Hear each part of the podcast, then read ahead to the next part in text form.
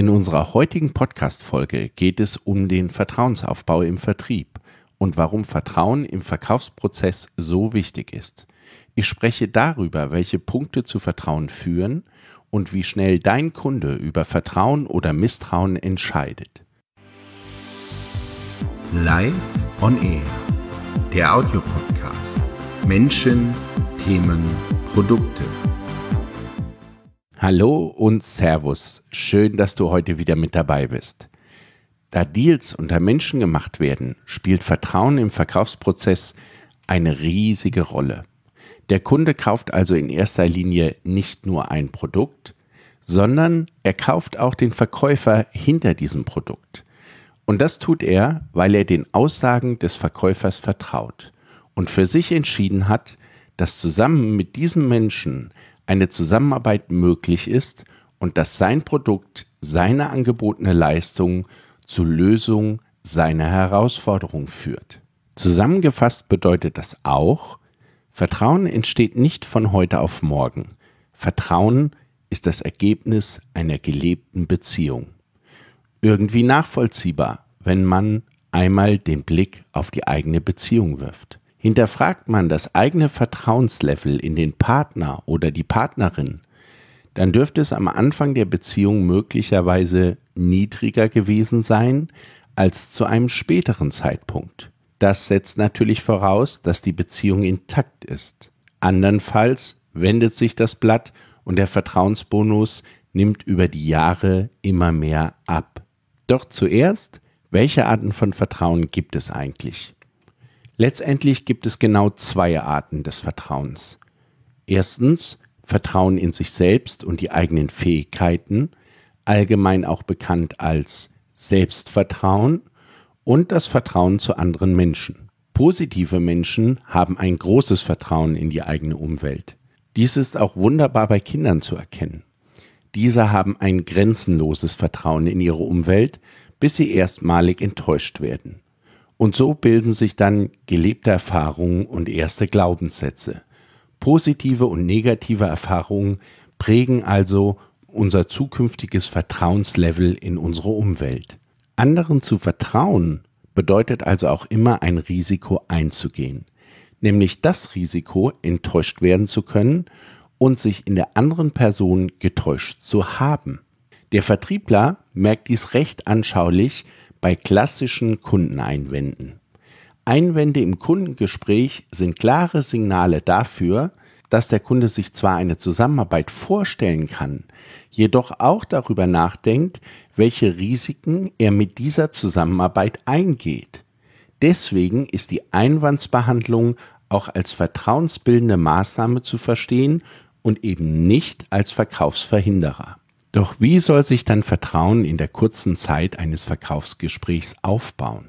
Eine längerfristige Zusammenarbeit findet doch meist erst nach dem Verkauf statt. Und auch da zeigt sich dann erst, ob das Vertrauen in den Menschen und sein Produkt gerechtfertigt war. Vertrauen von Kunden ist also immer eine Wette auf die Zukunft. Im Verkaufsgespräch muss mein Gegenüber sehr schnell entscheiden, ob er mir als Mensch für die Zukunft vertraut.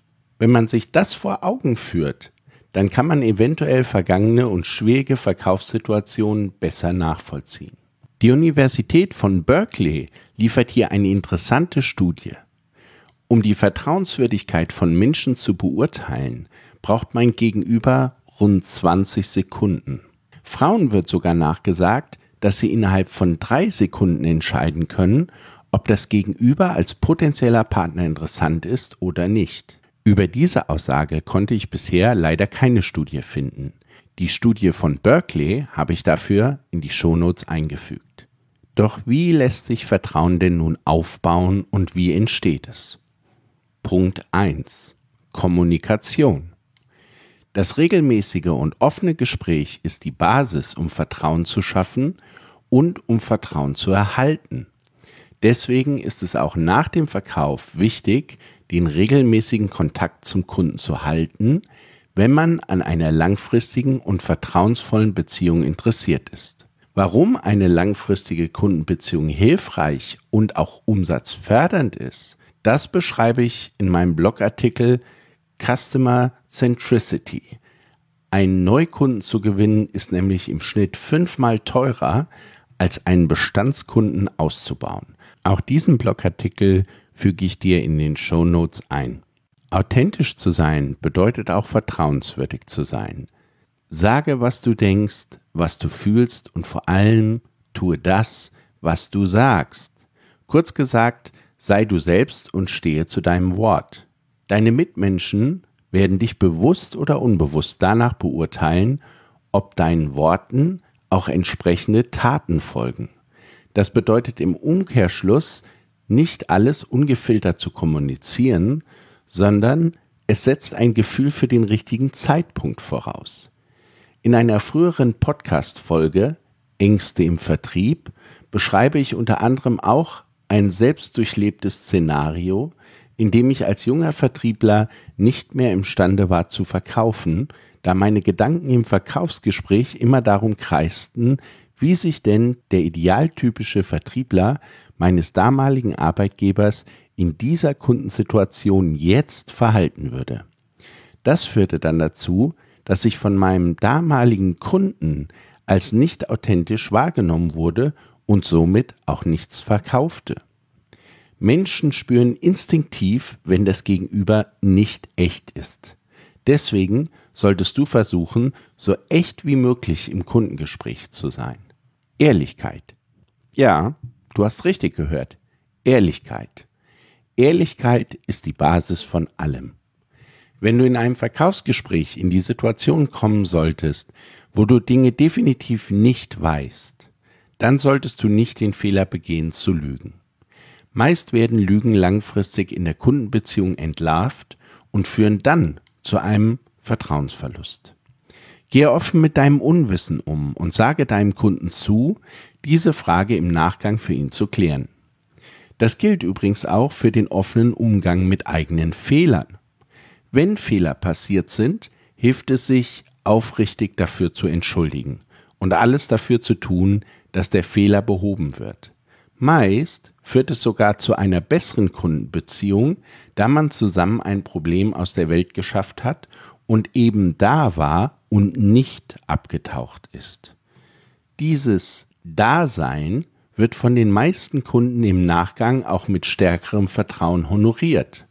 Kann man auch wieder in der eigenen Beziehung nachvollziehen. Pärchen, die bereits länger zusammen sind, wissen auch um ihre eigene gemeinsame Performance in Krisenzeiten und wissen um die Stärken des eigenen Partners aufgrund der gemachten Erfahrungen in schwierigen Beziehungssituationen. Verlässlichkeit.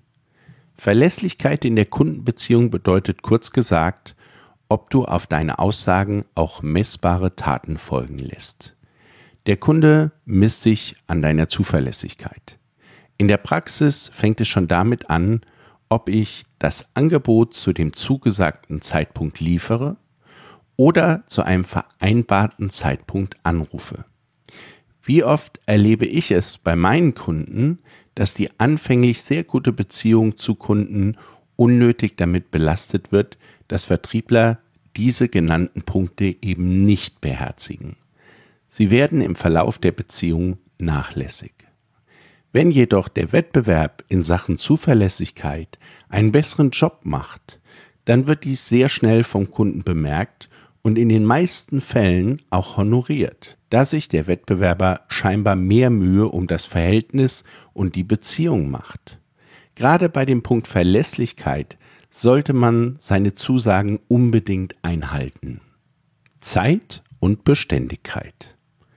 Vertrauen entsteht mit der Zeit mit den Taten und der langfristigen Performance. Und ja, für eine langfristige und gute Geschäftsbeziehung musst du lange arbeiten. Wenn der Kunde nach rund 20 Sekunden entscheidet, ob du vertrauenswürdig bist, dann ist dies ein Vertrauensvorschuss in die Zukunft. Festigen wird sich dieser Vertrauensvorschuss eben nur durch Taten und über die Zeit der Zusammenarbeit. Und dessen sollte man sich von Anfang an bewusst sein und nicht zu leichtfertig mit diesem Bonus umgehen. Das war es für heute. Ich wünsche dir weiterhin eine erfolgreiche Zeit im Vertrieb.